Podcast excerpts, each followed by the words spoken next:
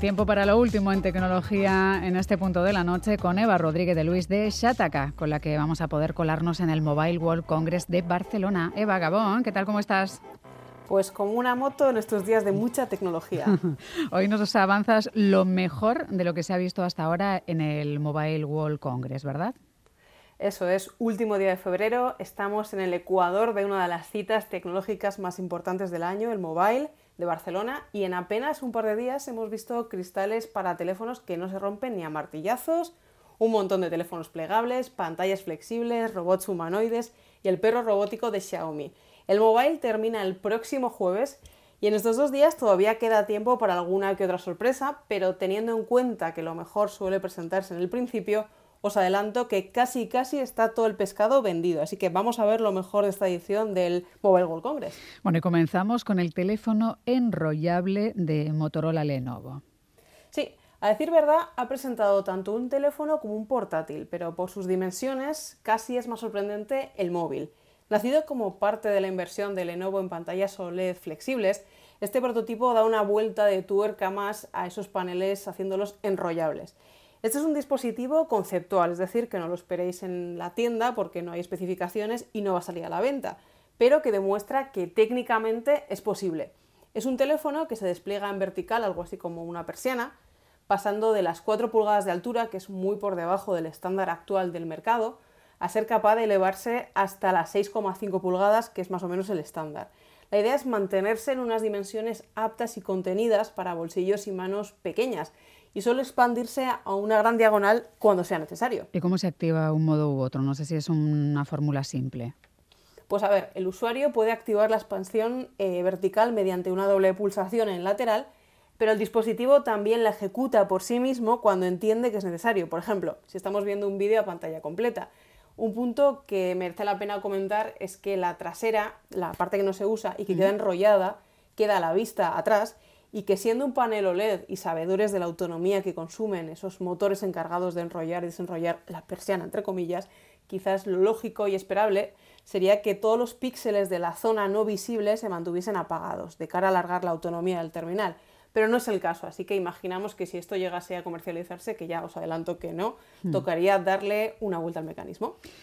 Háblanos eh, del AMSI, que es, pues es una maravilla. Eh, como, como, imagen es una maravilla. Es el patinete más seguro del mercado, pero ojo que ya nos dices que cuesta lo mismo que un SEAT Ibiza, ¿no? Que, que es, ya para un patinete ya es. Sí, sí, de hecho os invito a que vayáis a la web. Es una de las ventajas de los patinetes eléctricos que nos, es que nos permite movernos por la ciudad con poco esfuerzo, de forma económica, fáciles de manejar y de aparcar y son relativamente baratos. Pero como vais a ver a continuación, hay de todo. Este patinete eléctrico Made in Barcelona tiene detalles como un diseño estilizado y de calidad por sus materiales como la fibra de carbono, aluminio de aviación y un acabado artesanal. Y a nivel tecnológico tiene de todo. Tiene luces LED delanteras, traseras, laterales, tres pantallas, dos retrovisores, altavoces estéreo. Hay dos cámaras integradas que alimentan un sistema de inteligencia artificial que advierte al usuario en caso de detectar situaciones de peligro, vamos, más, que mi coche en realidad. ¿eh? y también han añadido GPS, sistema de autenticación basada en llave encriptada o eh, desbloqueo, biométrico, es decir, con la cara o con una huella. Según el fabricante, ofrece una conducción muy suave y fluida. De hecho, si lo buscáis vais a ver que es súper dinámico. Cuenta con una batería de 21.000 mAh que da, se carga en 7 horas y da una autonomía de unos 100 kilómetros. Velocidad máxima es de 45 km por hora, pero en el estado está limitado a 25 para que se pueda usar. Y se puede reservar por 250 euros masiva. No es el precio, porque eh, esto vas a la web del fabricante, reservas por este precio y te lo entregan en verano de 2024 momento en el que te toca desembolsar el resto. Hay que tener en cuenta que parte, es decir, que hay versiones más premium, de 13.800 euros libres de impuestos. Bueno, que probablemente sean como poco 15.000 porque luego querrás ponerle unos manguitos o alguna cosa, ¿no? Para darle fantasía. Pero bueno, en fin, la cosa es estilosa y cara, pero ahí está también la propuesta. Háblanos también de Tecno Camaleón. Es eh, el teléfono que cambia de color y queremos más detalles. No sé si cambia todo el rato de color, ya lo iremos viendo.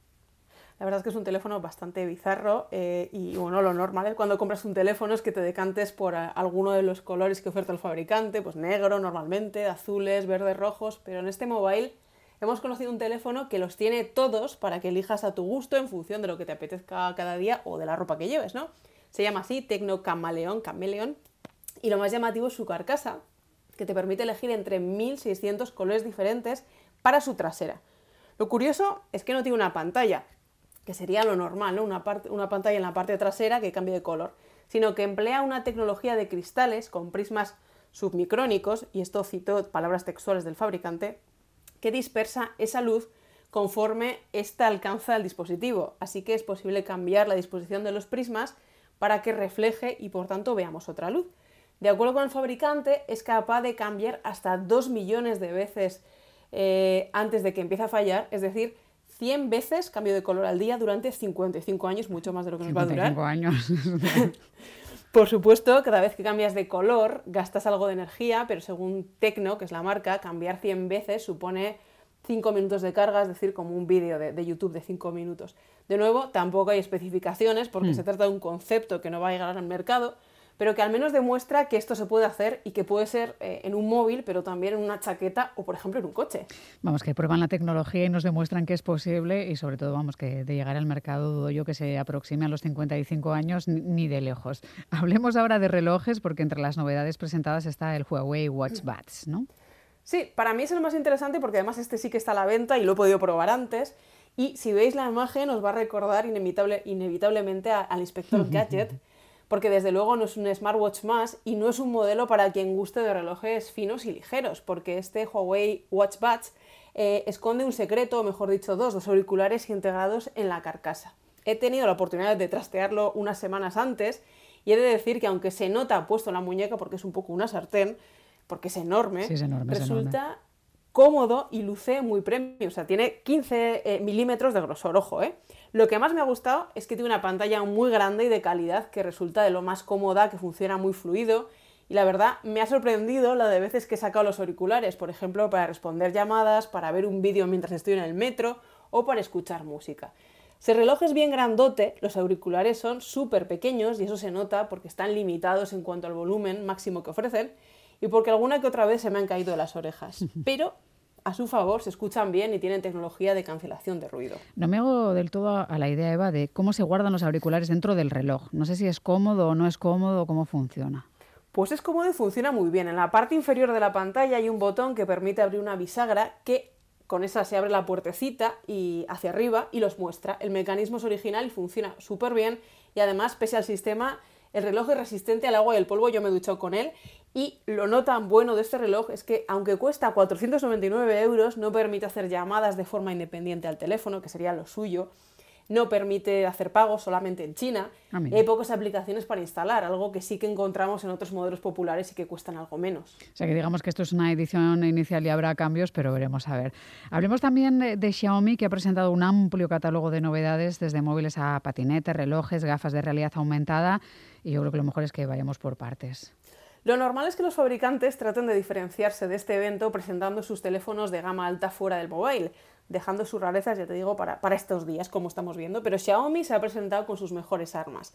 Así que ha enseñado relojes, auriculares, patinetes, móviles y hasta unas gafas de realidad aumentada.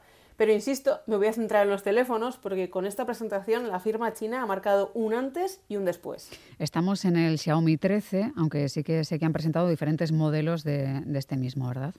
Sí, es la nueva gama alta, son Xiaomi 13 Pro, Xiaomi 13 y Xiaomi 13 Elite, tres nuevos eh, gama alta, lo mejor de lo mejor, y solamente voy a hablar del Pro porque es el más interesante. Tiene el mejor procesador del mercado para Android, el Snapdragon 8 Gen 2, 12 GB de RAM para ir como un tiro, carga rápida a 240 vatios en menos de 10 minutos, triple cámara trasera con tres lentes de 50 megapíxeles, afinadas por la prestigiosa Leica un lector de huellas bajo la ambiciosa pantalla LED, OLED perdón, de 6,7 pulgadas, y ya sabes que lo que te voy a decir, que hmm. esto es un pepino, de lo mejor del mercado. Y si nos pensábamos que, Xiaomi es sinónimo de teléfono móvil barato, hace tiempo que esto no obedece a la realidad. Cuesta 1.399 euros, es decir, 80 euros, que he hecho ya bien la cuenta, menos que el iPhone 14 Pro. Y para que os hagáis a la idea, en los 6 años que Xiaomi vende aquí, ha subido los precios de sus teléfonos Book Insignia, es decir, de lo mejor de lo mejor, un 180%, ya que empezaron en 499 euros. Sí, sí, vamos, que empezaron con 500 y están ya en 1400, porque el eurito ese hace que parezca menos, pero eh, están subiendo mucho. Bueno, se ha presentado también en el mobile el cono conectado de la DGT 3.0, el PF con, supongo que hablamos de una baliza y, con esto vamos terminando. Sí, en realidad parece un cono, porque de hecho lo es, pero en la parte superior lleva una baliza iluminada, que es la clave de todo por el hardware que lleva integrado. La baliza que monta no solo está iluminada, sino que es capaz de enviar en tiempo real información a la DGT mediante conexión 5G en una colaboración entre Vodafone y tráfico.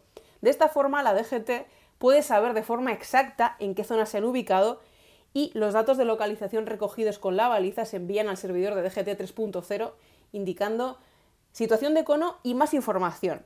Y el objeto inicial de, la DGT es que tenga constancia sobre las zonas de este tipo de señalización, pero que en el futuro también lo sepamos los conductores. Pues esto es lo último que nos llegaba desde el Mobile World Congress, eh, como siempre gracias a Eva Rodríguez de Luis de, de Sataka, de Sataka, perdón, ya sabéis que colgaremos la sección cuando tengamos un huequito para que podáis repasar datos, modelos y especificaciones en la web de Gambara de Radio Euskadi en el apartado de tecnología de consumo. Un abrazo, Eva. A vosotros, Agur. Agur, Agur.